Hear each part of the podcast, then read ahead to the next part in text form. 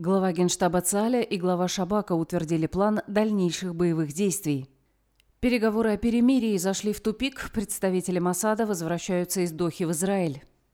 На митинге в Тель-Авиве впервые говорили израильтяне, вернувшиеся из плена. Далее подробно об этих и других событиях.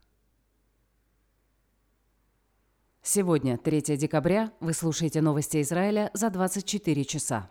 Вчера вечером глава службы общей безопасности Ронен Бар и начальник генштаба армии обороны Израиля Герца Олеви провели оценку ситуации и утвердили план дальнейших боевых действий. Олеви заявил, мы сосредоточены на дальнейшем уничтожении Хамаса и создании условий для возвращения заложников. Вчера израильская армия готовила почву для массированного наземного наступления на севере и на юге сектора Газы.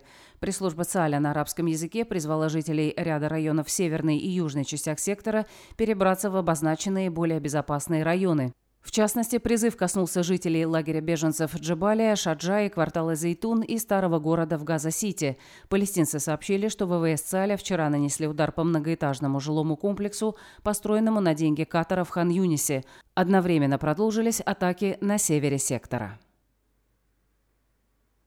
Премьер-министр Бенямин Нетаньяху вчера, на исходе субботы, провел пресс-конференцию, посвященную возобновлению военных действий в Газе. Премьер выступил в комплексе генштаба Кирия в Тель-Авиве. В начале выступления глава правительства выразил соболезнования семье погибшего в боях 7 октября командира Южной бригады дивизии Газа полковника Асафа Хамами. «Две недели тому назад я встретился с семьей Асафа», – рассказал Нетаньяу. «Мы вместе молились за иной исход. Но, к сожалению, чуда не произошло. Асаф был настоящим героем, да будет благословенна его память». Далее Нетаньяу рассказал о заложниках, которые были возвращены в Израиле в рамках сделки с Хамасом. Премьер напомнил, что были возвращены 110 человек, из них 86 граждан Израиля. Нетаньяу пояснил, что решение пойти на сделку с Хамасом было непростым. «Я очень много раздумывал перед принятием решения», — сказал премьер, «как можно вести диалог с дьяволами, которые убивали, похищали и насиловали. С другой стороны, я не мог упустить возможность вырвать наших людей из лап дьявола». В завершении выступления Нетаньяу подчеркнул, чтобы закончить миссию по возвращению наших похищенных, чтобы уничтожить Хамас и гарантировать, что Газа снова не станет угрозой для Израиля, мы продолжаем сражаться изо всех сил. Наши бойцы, которых я встретил в Газе, наши чудесные ребята, сказали мне, премьер-министр, продолжай до конца. И я пообещал им это, сказал Нетаньяу. Переговоры Израиля с Хамасом при посредничестве Катара и Египта провалились. Вчера израильская переговорная группа вышла из них и вернулась в Израиль. Канцелярия премьера опубликовала официальное сообщение, в котором говорится, после тупика в переговорах по указанию премьер-министра Нетаньяу, глава службы внешней разведки Масад Давид Барнея приказал своей команде в Дохе вернуться в Израиль. Хамас не выполнил свою часть соглашения, которая предусматривала освобождение всех детей и женщин согласно списку, который был направлен Хамасу и утвержденным Напомню, утром в пятницу Хамас не предоставил Израилю список из 10 имен заложников, которых собирался освободить вечером взамен на еще один день действия соглашения о прекращении огня. Его срок истек в 7 утра, но уже в районе 5.30 боевики начали обстреливать Израиль.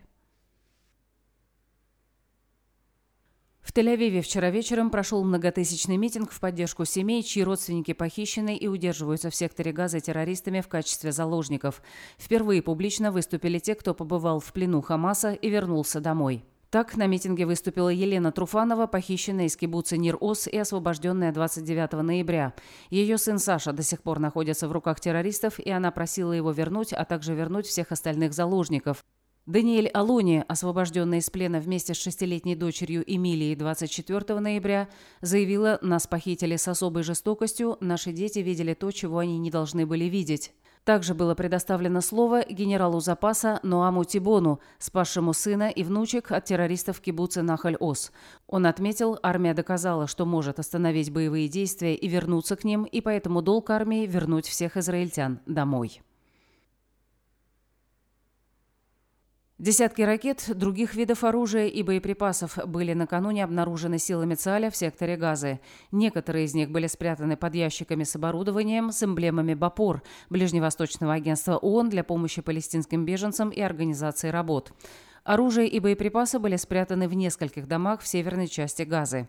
По данным пресс-службы ЦАЛЯ, среди найденного вооружения было около 30 ракет «Град» российского производства, способных преодолевать расстояние до 10 километров. В видеоролике, снятом ЦАЛем, командир подразделения, бойцы которого нашли ракеты, говорит, «Мы проводили обыски в нескольких многоэтажных домах, в нескольких квартирах были найдены не вызвавшие поначалу подозрения ящики с эмблемами «Бапор». Когда мы вытащили эти ящики, то обнаружили тайник с десятками ракет «Град» и взрывчатку. Все было готово для ракетных обстрелов.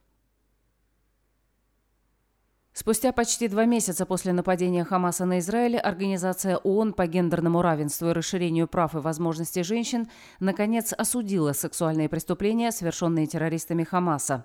Вчера организация опубликовала заявление, в котором безоговорочно осудила жестокое нападение Хамаса на Израиль 7 октября и призвала к расследованию всех свидетельств о насилии сексуального характера и к наказанию виновных.